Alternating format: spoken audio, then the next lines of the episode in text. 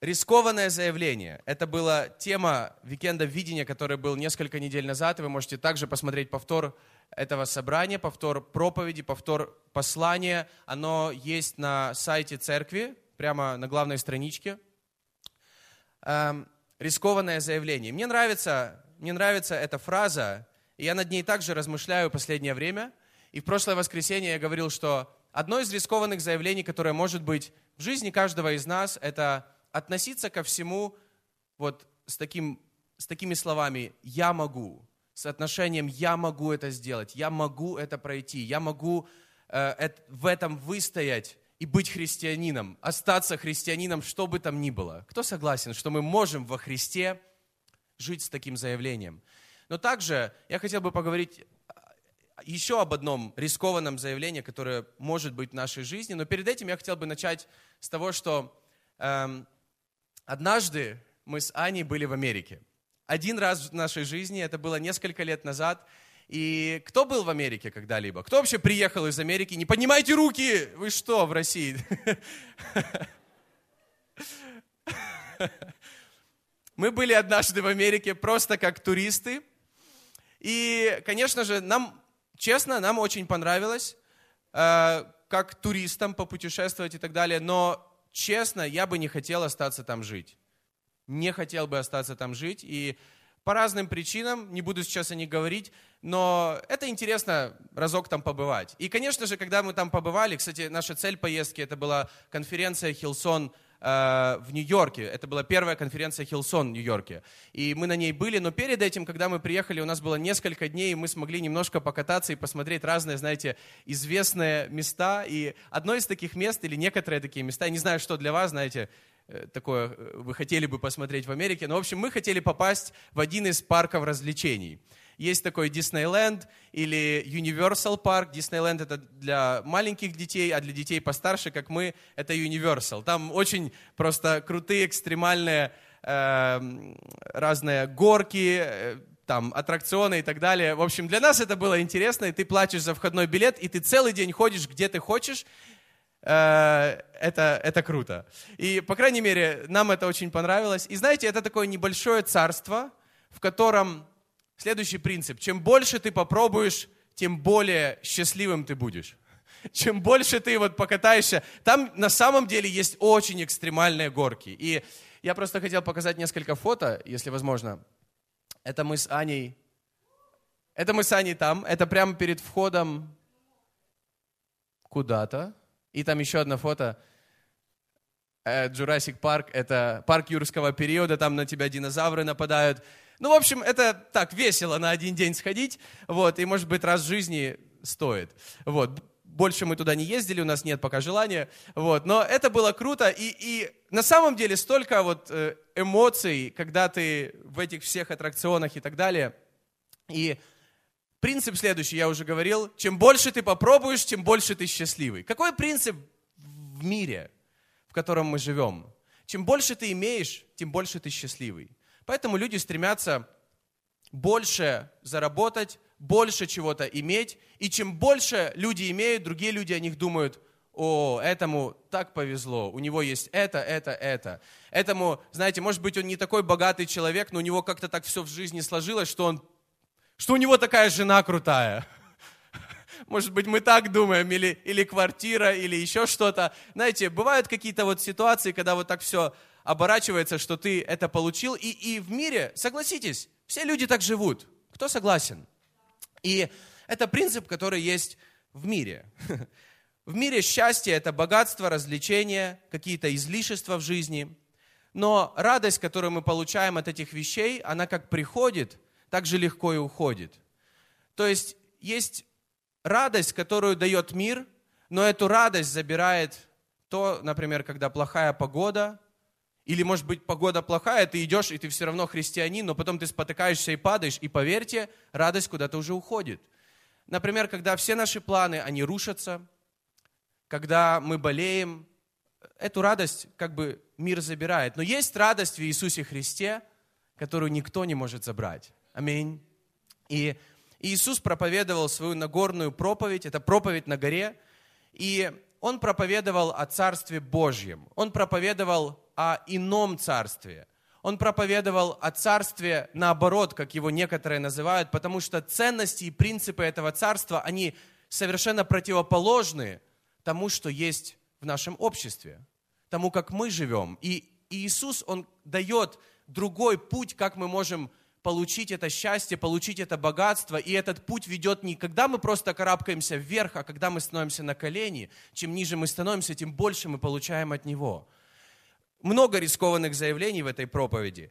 И Матфея 5 глава 1 и 2 стих рассказано о том, как началась э, эта проповедь, и э, самое вот начало, и кому он ее проповедует, кому он говорит, обращается. Увидев народ, он зашел на гору, и когда сел, приступили к нему ученики его, и он, отверши уста свои, учил их, говоря. И далее он начинает говорить об этих заповедях блаженства, начиная с третьего стиха, правильно? И я просто вначале хотел бы задать вопрос, к кому Иисус обращается в этой проповеди? Это Нагорная проповедь, там было много людей, там был огромный народ. Но он правильно кто-то сказал, к ученикам. Это проповедь к ученикам, к тем людям, которые следуют за Иисусом. Хорошо, ученики были тогда, они уже, их время уже прошло, тех, тех учеников. Но сейчас наше время. К кому сегодня в наше время относится эта проповедь, друзья? К нам, к тем людям, которые в своем сердце короновали Иисуса Христа царем своей жизни. Аминь к людям, которые сделали его царем своей жизни, и которые сказали, Иисус, я буду следовать за тобой. Эта проповедь не просто, как знаешь, список всего, что нужно сделать, чтобы иметь спасение. Нет, не об этом. Она не относится к спасенным или не спасенным, как мы иногда разделяем людей. Это относится к людям, которые хотят следовать за Иисусом. Это к людям, которые сделали Иисуса Христа своим Господом, Спасителем и Царем в своем сердце. И это о людях, которые живут в этом царстве. И чем больше я читаю эту проповедь, тем больше я в последнее время замечаю ее актуальность для нашей жизни, каждый стих. Но также я больше замечаю каких-то вот, знаете, вот этих рискованных заявлений или каких-то вещей, которые вот, скажем, по плоти, или вот когда ты это только-только прочитаешь, ты сразу, может быть, и не поймешь, а как это работает на практике, а как это вот по-настоящему применимо в моей жизни. И я хотел бы сегодня поговорить о четвертом из рискованных заявлений, или четвертая заповедь блаженства, о которой говорит Иисус. И она, соответственно, если он 5 глава 3 стих говорит первую, 4 стих, 5 стих, 6 стих. 5 глава, 6 стих. Давайте все вместе откроем. Я надеюсь, у вас есть Библия. Если у вас нет Библии, возможно, вы впервые. Мы хотели бы вас благословить Библией в конце собрания. Если вы не впервые, вы без Библии, в конце собрания будет молитва. Я шучу. А может и не шучу. Матфея 5 глава 6 стих. Готовы? На экране также будут слова. Блаженны алчущие и жаждущие правды, ибо они насытятся. Вау! Хороший стих, позитивный стих, потому что Бог говорит, что есть люди, которые что-то получат. Есть люди, Э, на нужды которых Бог ответит. И мне нравится то, что говорится здесь. И я хотел бы перед тем, как, знаете, может быть, перейти к какой-то основной части то, того, о чем я хотел бы говорить, я хотел бы немного поговорить об этом стихе. И я, в самом деле, я очень много читал комментариев и э, богословских трудов, которые написаны конкретно об этом стихе. Потому что этот стих, он не такой уже и простой. Потому что если вдуматься, о чем здесь говорится – то он немного непонятен, не то чтобы немного непонятен, он совершенно противоположен тому, как мы думаем обычно. Мы говорим, что счастлив тот человек, у которого все хорошо в жизни. То есть счастлив человек, который здоров, да, а не который больной.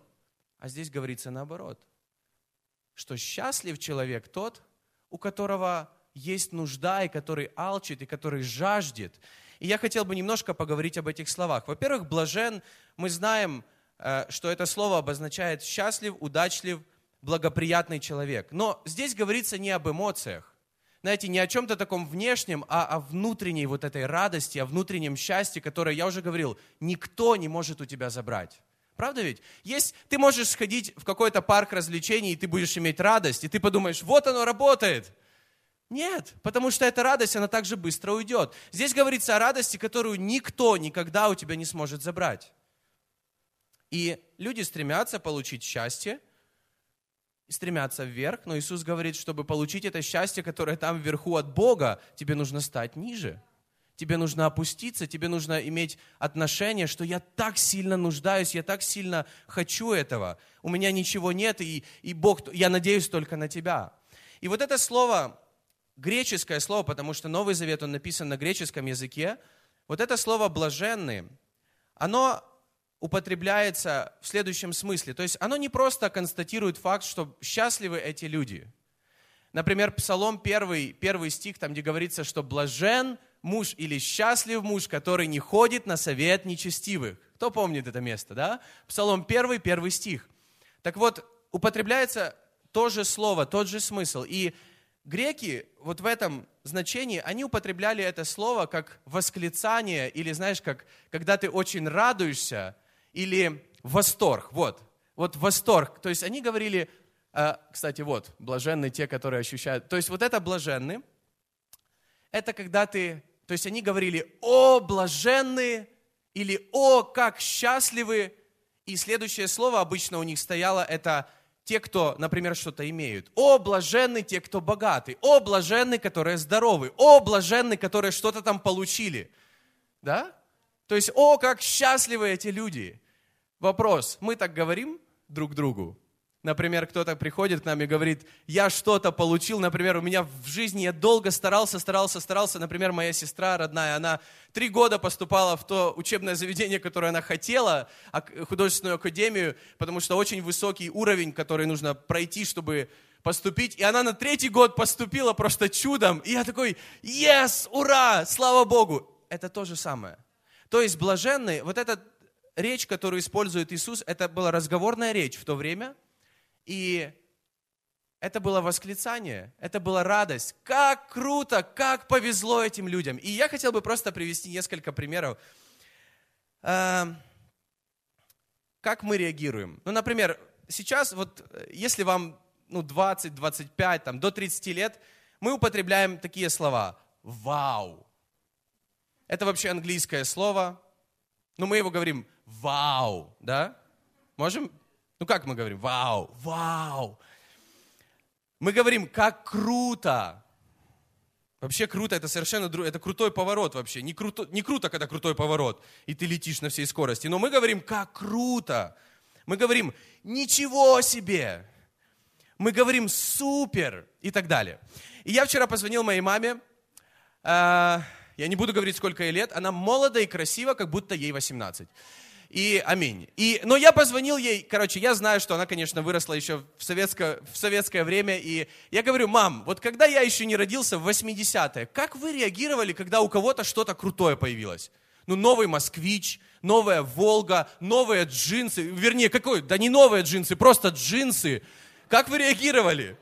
И Рашин говорит, реагировали так, заграничные? Это от Ирышин.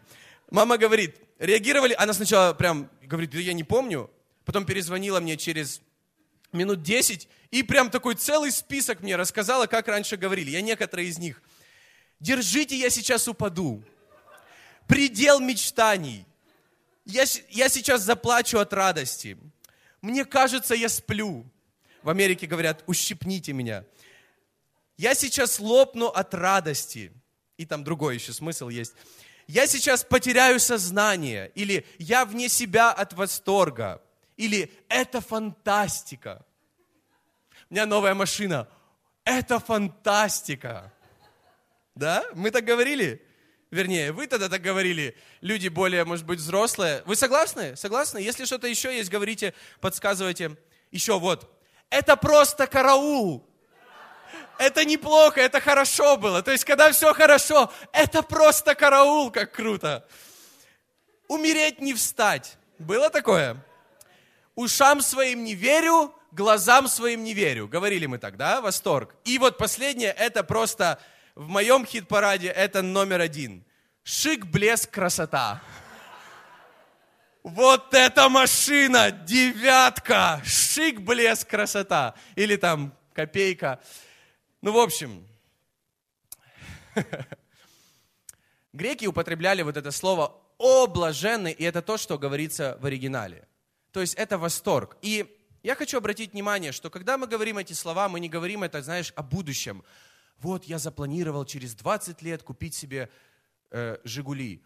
И мы такие, восторг, шик, блеск, красота. Нет, мы так не говорим, мы говорим удачи. Но когда мы уже видим это, правильно, когда это уже есть, когда мы это уже получили, мы выражаем этот восторг. Именно об этом восторге говорит Иисус. Иисус здесь не говорит, знаете, о, о какой-то надежде, которая исполнится через 20 лет. Он говорит, в этих заповедях говорится о том, что ты уже имеешь, если ты, если вот эти качества, они о тебе.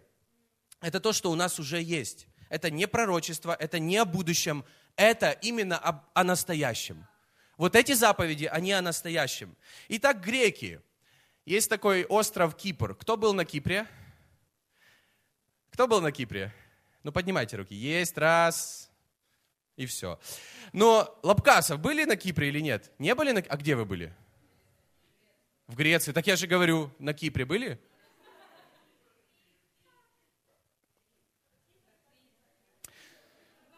Говорили о Кипре. В общем, греки говорили о Кипре следующее. Они называли этот остров тем же словом, которым Иисус говорит здесь о блаженны они говорили об этом острове «остров счастья».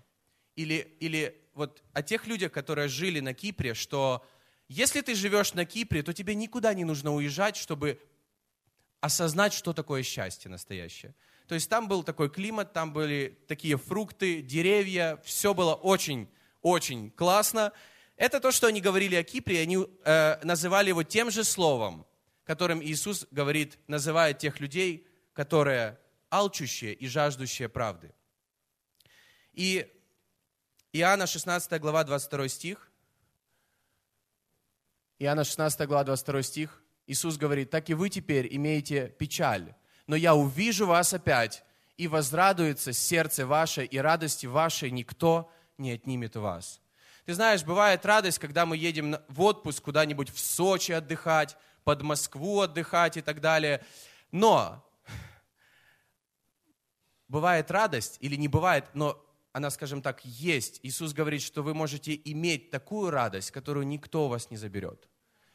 Какие бы планы в вашей жизни не разрушались, или кто бы вам их специально не рушил, есть радость, которую никто не заберет. Есть счастье, которое никто не заберет. И это именно об этом слове «блаженные». И что такое алчущее и жаждущее? Алчущее, что это?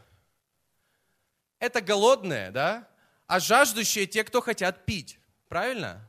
Иисус, он был в такие, у него были такие моменты в жизни, когда он очень сильно хотел есть. Говорится, что когда 40 дней он был в пустыне, он напоследок, он очень, очень, очень хотел есть. И для нас это сложно понять. Для нас это сложно понять, потому что каждый день, знаете, вокруг очень много супермаркетов, если что-то не так, мы пошли там, что-то перекусили и так далее. И вот здесь вот эти слова «алчущие» и «жаждущие», Здесь не говорится о том, когда ты, ну, не против бутербродик перекусить. Или, ну, будешь кофе? Давай, давай, хочу кофе. Не об этом совершенно говорится. В то время у людей были совершенно другие условия их жизни, и они, допустим, евреи, они могли ши- э, идти по пустыне несколько дней, и несколько дней они могли быть полностью без воды и еды. И это говорится вот здесь, когда говорится о алчущих и жаждущих, в оригинале употребляются слова э, и значения тех людей, которые хотят кушать, потому что просто они могут умереть без еды. И говорится о тех людях, которые хотят пить так, что они могут умереть, если они просто это сейчас не выпьют. Говорится об этом. Поэтому нам это может быть иногда сложно понимаемо, как нам нужно относиться к Богу или как нам нужно жаждать Бога в своей жизни. Но здесь Иисус говорит именно об этом, что блаженны, счастливы те люди, которые хотят Бога или Божьего так, что как будто я просто умру, если я это не получу. Говорится именно об этом. И я могу сказать, то, что я замечаю сейчас, многие люди в мире, они живут с такой болезнью отсутствия желания. Многие христиане, они живут с Богом, верят в Бога, но знаете, как будто с отсутствием желания, вот этой жажды, страсти по Богу. И это на самом деле, это печально, потому что Иисус другими словами говорит, если ты вот живешь с отношением «у меня все есть, у меня все хорошо, я насыщен», у тебя проблема. На самом деле нет. Потому что он говорит, только люди, которые живут с отношением, Боже, как ты мне нужен, если ты не наполнишь мою жизнь, то я просто, я просто умру, я просто не смогу дальше идти, я не смогу жить без тебя. Вот только такое отношение. Иисус говорит, вот это отношение, вот такие люди, они счастливы уже сейчас. Бог их наполнит уже сейчас. И кто согласен, это немножко, знаете, как бы не вписывается такое нормальное мировоззрение. То есть мы говорим, счастлив тот, у кого есть. То есть если ты насыщен, то ты счастлив. На самом деле нет. Если ты насыщен, ты несчастлив. То есть ты счастлив, может быть, по-плотски, но ты несчастлив из-за Божьей вот этой радости и, и того, что Бог может наполнить, как он, он тебя может наполнить. Всем сердцем стремиться к чему-то. Это вот относительно жажды. Я верю, желание в нашей жизни – это что-то хорошее. Хуже, когда у нас нет желаний. Хуже, когда в нашей жизни все, мы ничего не хотим, мы ничего не желаем. Это, это все, это пришли. И как христиане в нашем, мы говорим о следующем шаге. Чтобы сделать этот следующий шаг, нам нужно маленькое желание. Нам нужно чего-то хотеть, когда сердце к чему-то тянется. Знаете, как говорят, плохой музыкант, но страстно любит музыку. Мы сейчас не тыкаем пальцами, мы сейчас говорим, знаете, мы можем друг о друге, а, да, не очень. Но с другой стороны, для Бога важно, насколько страстно ты любишь Его, когда ты поклоняешься. Третье царство, 8 глава, 18 стих – говорится следующее. «Но Господь сказал Давиду, отцу моему, у тебя есть на сердце построить храм имени моему. Хорошо, что это у тебя лежит на сердце». Бог сказал, если можно оставить этот стих на экране, Бог сказал Давиду, кто знает историю, что Давид, ты никогда не построишь, ты никогда не увидишь этого храма, твой сын построит его. Давид никогда не увидел этого храма Божьего, и он так мечтал о нем. В то время не было никогда, была только палатка, другими словами, где было это скиния, где было Божье присутствие, который был, знаете, храм, палатка. Давид мечтал о, о великом храме, о чем-то потрясающем, чтобы сделать это домом для, для потрясающего Бога. И у него было огромное желание в сердце. Он никогда этого не увидел. Бог говорит, ты знаешь, твое желание намного важнее, увидишь ты это или нет. Поэтому, когда мы желаем Бога в своей жизни, это намного важнее, чем то, считаем мы есть Бог в нашей жизни или нет. Намного важнее, Иисус говорит, когда мы тянемся к Богу, когда мы жаждем Бога, когда мы не просто уже пришли, остановились, все в моей жизни есть Бог, как бы я, я в Него верю. Нет, когда ты каждый день просыпаешься, ты думаешь, Бог, как ты нужен мне сегодня. Давид каждый день просыпался, он видел этот храм, который так ему, ну, он так хотел его видеть. И Соломон говорит, что Бог сказал моему отцу, у тебя есть на сердце построить храм имени моему, и ты его не увидишь. Но это очень хорошо, что у тебя есть вот это рвение, вот эта страсть, вот это желание. Я могу сказать, многие люди сейчас живут в Доме Божьем, являются частью того Дома Божьего, о котором мечтал Давид. Они являются частью, они это имеют, они, они видят то, то потрясающее, что делает Бог, и они не ценят так, как Давид, который никогда не видел того храма. Он был как этот голодный, алчущий и жаждущий, который хотел бы хотя бы краем глаза увидеть этот храм в действительности, Божью церковь по-настоящему. И когда у нас нет вот этого желания, мы можем просто обесценить то, что мы имеем. И известная история, Луки 18 глава, 14 стих, когда Иисус говорит о двух людях, которые молились Богу, о фарисее и о мытаре, о грешнике. И в конце этой истории Иисус говорит, сказываю вам, что сей пошел более оправданным в дом свой, сей пошел оправданным в дом свой более, нежели тот, ибо всякий возвышающий сам себя унижен будет, а унижающий себя возвысится. И в этой истории, несколько стихов ранее, говорится, что этот фарисей, он молился Богу, «Боже, спасибо, что в моей жизни все так хорошо, спасибо, что я не такой, как этот мытарь, как этот грешник, спасибо, Бог, что ты уже есть в моей жизни». А грешник, он просто не поднимал головы, он просто бился головой о пол и говорил, «Боже, как я нуждаюсь в Тебе!»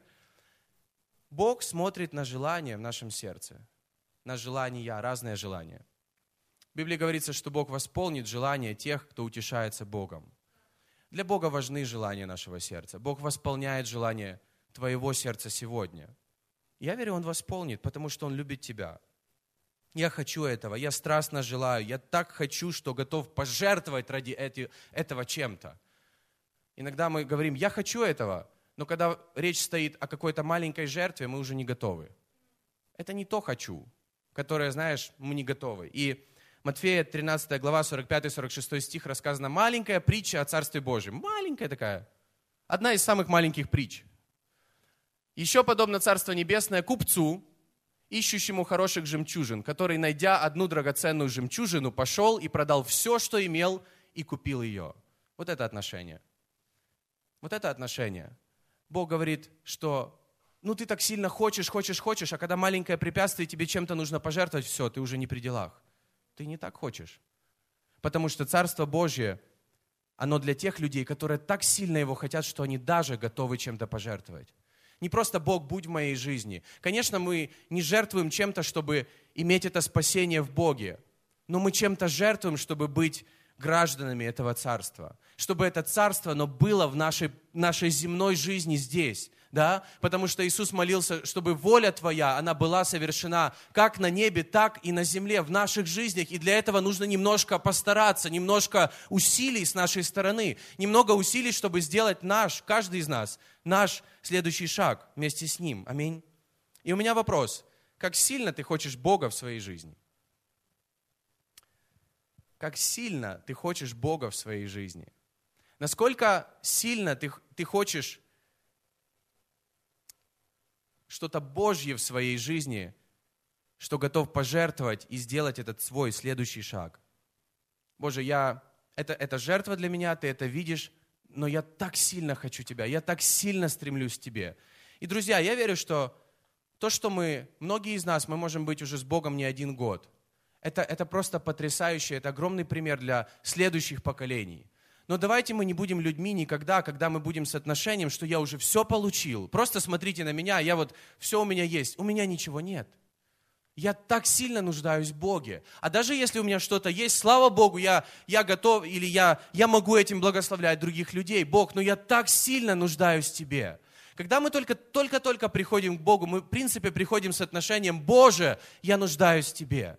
Потому что если этого отношения нет, то мы и не приходим к Богу. Согласны? Мы приходим к Богу только с отношением «Бог, я сильно нуждаюсь в Тебе». Но Бог приободряет, Иисус приободряет нас жить с таким отношением каждый день. Бог, я продолжаю нуждаться в Тебе. И сейчас, зная Тебя больше, я понимаю, насколько больше Ты нужен мне во всех моих сферах. Во всех моих сферах.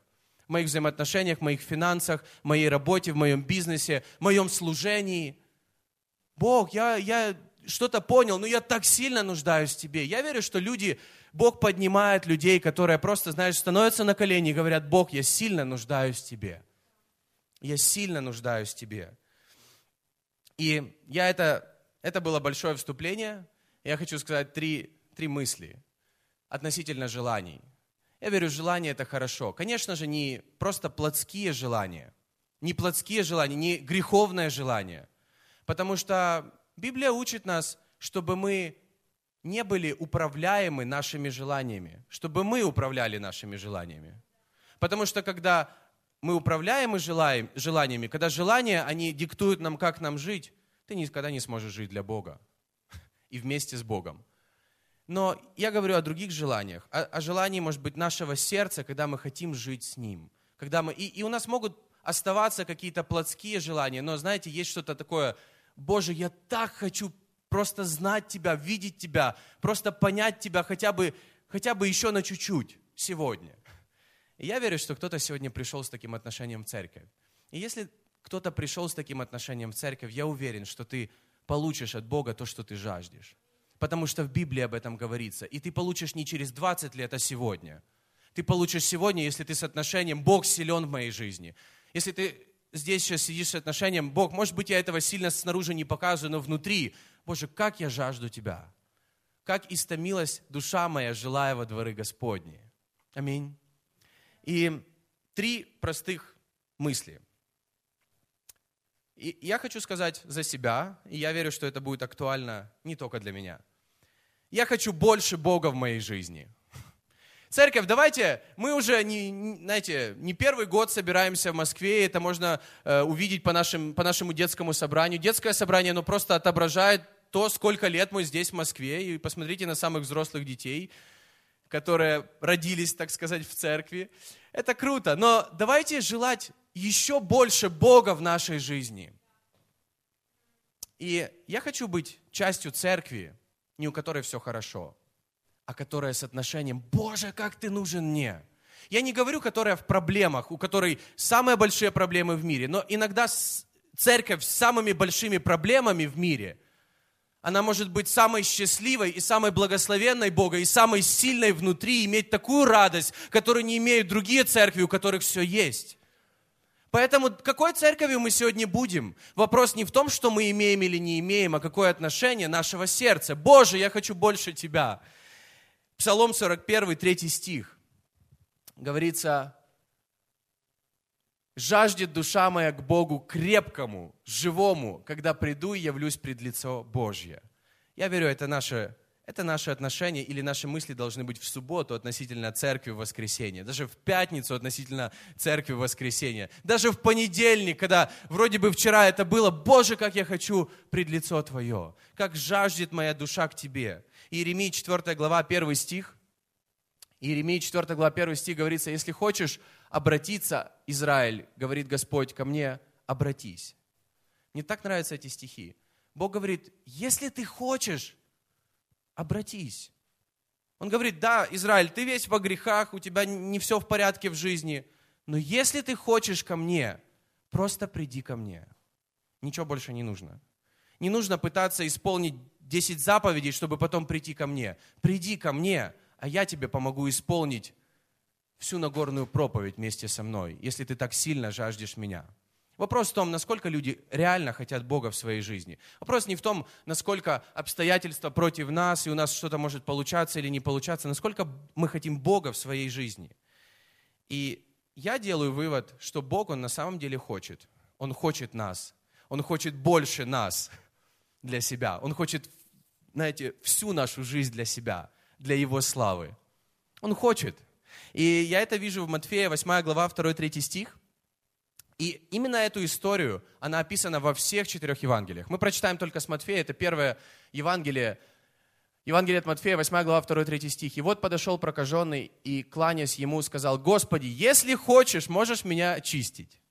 То есть ему человек, который в нужде, говорит Иисусу, «Если ты хочешь, то очисти меня».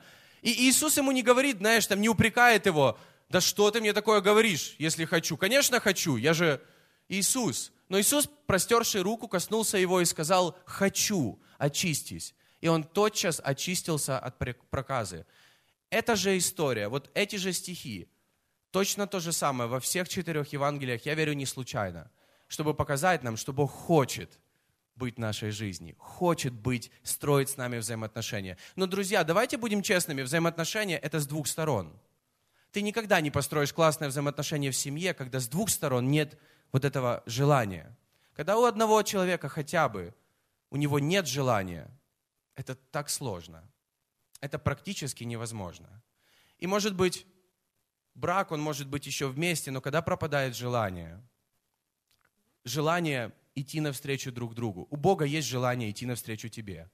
Он пошел на крест, и это говорит о том, что у него большое желание пойти навстречу тебе, даже тогда, когда ты развернулся. Он все равно идет навстречу тебе, он все равно не сдается, он все равно стучится в твое сердце. Он продолжает стучи, стучаться в твое сердце даже тогда, когда ты закрываешь его полностью, и когда ты просто, знаешь, отвернулся от Бога, ты убежал от Него, но Он продолжает идти за тобой. И Он говорит, если хочешь, просто повернись ко мне, я тут. И Иоанна, 5 глава, 6 стих, говорится следующее.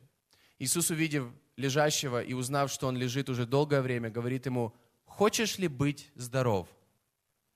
Хочешь ли быть здоров? И Иисус задает такой же вопрос. А ты хочешь быть здоров? А ты хочешь, чтобы я был в твоей жизни? Я верю, Бог сегодня задает кому-то вопрос. Ты хочешь меня в своей жизни? Это не будет из-за пастора, это не будет из-за церкви, это будет из-за твоего личного желания, вот, этого, вот этой страсти, вот этой какой-то иногда пустоты в сердце. Бог, да, я хочу. Потому что этот человек сказал, я хочу, в конце концов, и Бог его исцелил. Ты хочешь исцеления, ты хочешь ответ от Бога. Бог задает вопрос, ты хочешь ответ от Бога, и ты молчишь. Ты хочешь Бога в своей жизни, и ты молчишь. Вопрос, а чего ты молчишь? Потому что если мне Бог задает этот вопрос, я скажу, да, Бог, я хочу. И я не просто скажу, я даже чем-то, может быть, маленьким пожертвую, чтобы быть больше с Ним, чтобы быть ближе к Нему. Через коннект-группы, через колледж, через там служение, когда Бог может нас использовать. Бог, я хочу больше Тебя в своей жизни. Вопрос в нашем желании. Вопрос в нашем желании. И поэтому говорится, во всем благодарите. Может быть, за все мы еще не можем благодарить, но во всем нам нужно благодарить, потому что иногда через какие-то сложности в нашей жизни больше Бога, потому что мы больше Его хотим. Еще две вещи очень быстро. Я хочу Его праведности в моей жизни. В Библии говорится, Матфея 5 глава 6 стих, что блаженные, алчущие и жаждущие правды или праведности Бога. Праведности Бога в своей жизни. И в этой молитве, которую, которую мы читали о фарисее и о мытаре, ты знаешь, мытарь, он молился о праведности Бога в своей жизни. Фарисей, он, он молился и благодарил Бога за то, какой он праведный. Он перечислял все десятины, которые он отдал, он перечислял все молитвы, которые он совершил. Здесь речь идет о том, хочешь ли ты праведности Бога в своей жизни, а не своей. И филиппийцам 3 глава, 8-9 стих говорится, да и все почитают считаю ради превосходства познания Христа Иисуса, Господа, Господа моего. Для Него я от всего отказался и все почитаю за ссор, чтобы приобрести Христа. И найтись в Нем не со своей праведностью, аминь, не с моей праведностью я хочу найтись во Христе, потому что не найдусь я там – которая от закона, но с той, которая через веру во Христа, с праведностью от Бога по вере. Какую праведность ты ищешь сегодня? Та, которая от Бога или та, которая от тебя? Когда мы служим Богу, мы не служим с нашей праведностью, с пониманием того, что мы такие хорошие, а значит мы можем служить Богу. Мы служим Богу. И мы сегодня утром, когда мы собирались с командой, которая готовила это собрание, мы, мы страстно молились. Ну, не знаю, кто как. Я, по крайней мере, я страстно молился, Боже, мы нуждаемся в Тебе, потому что сами мы мало что можем. Но с Тобой мы можем все.